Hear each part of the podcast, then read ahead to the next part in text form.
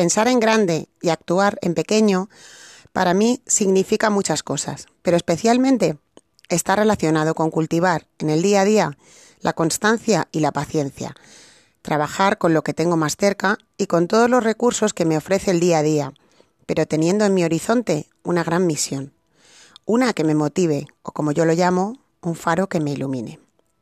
Mi faro grande es conseguir cambiar el mundo, o al menos una parte considerable del mundo, generar la energía positiva suficiente para que muchas personas puedan tomar las riendas de sus vidas y disfrutar una vida más plena, más creativa, aumentar la vitalidad de las personas y a cuantas más, mucho mejor. Si quisiera conseguir esto, de hoy para mañana, estaría en el bucle de la frustración. En cambio, decido actuar en pequeño. Lo primero y más importante es el trabajo conmigo misma.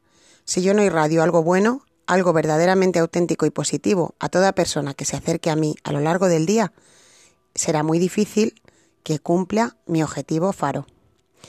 Buenos días, soy Pilar Polo y estás escuchando el episodio número 17, creo, si no me equivoco, de, de Itaca en la nube. Que por un momento mm, se me han bailado los números. Creo que es el 17, no importa.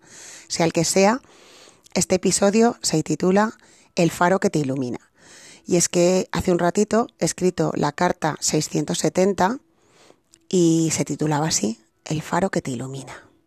Y bueno, pues lo que os he leído para empezar el, podcast, el audio de hoy, es un fragmento de mi libro, El arte de tejer con corazón, que ya os he hablado de él en otros, en otros episodios. Y bueno, pues hoy quería traer ese trocito del, del libro que publiqué en 2015 y que para mí todo esto que os he leído está a día de hoy tan vigente o más como, como el día que lo escribí.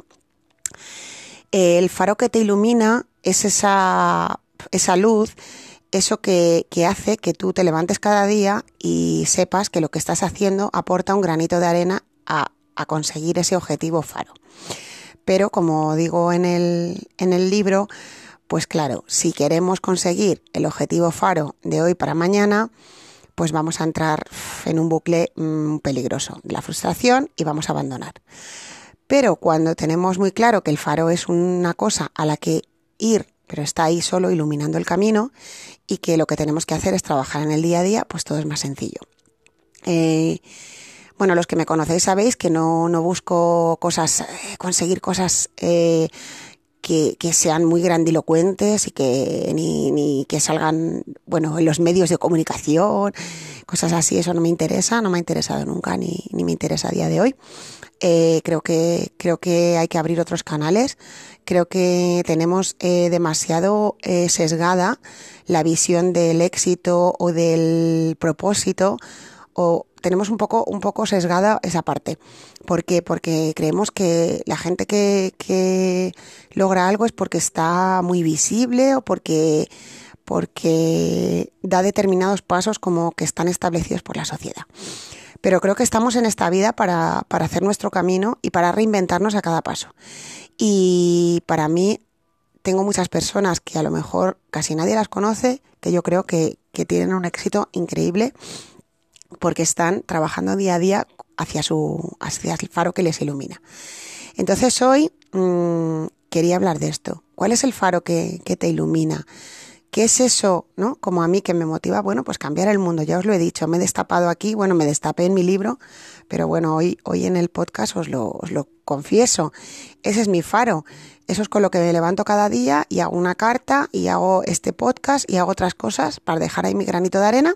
Y si a ti que estás escuchando hoy de casualidad o de causalidad este podcast, esto te viene bien, pues yo ya habré cumplido mi propósito, ¿no?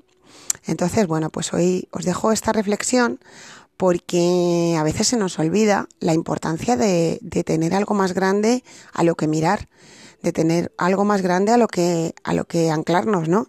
Que nos ayude a cultivar la paciencia y la constancia en el día a día. Porque yo creo que una de las claves de, de la, del que no somos constantes en algo, de que no hacemos las cosas em, durante mucho tiempo, es porque queremos resultados rápidos pero cuando sabes que estás haciendo algo que contribuye a eso que tú quieres lograr, pues, pues no hay, no hay resultados pequeños. Es más, yo diría que tenemos que empezar a cultivar el desapego de los resultados. Porque bueno, un resultado, como dice la palabra, es un resultado, pero no es nada más, cuidado. Eh, puede que eso que en apariencia no es nada, sea mucho, y lo que en la apariencia es mucho, no es nada. Que no todo es lo que parece en la vida. Y así dejo hoy este, estas palabras estas palabras que buscan inspirarte, que buscan ayudarte, que buscan desbloquear algo, no sé, lo que sea que tú necesites hoy.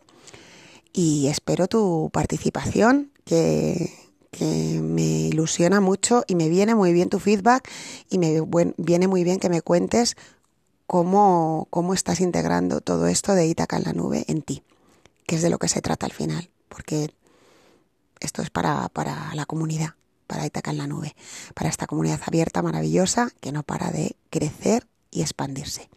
Vamos que nos vamos. Feliz jueves a todos.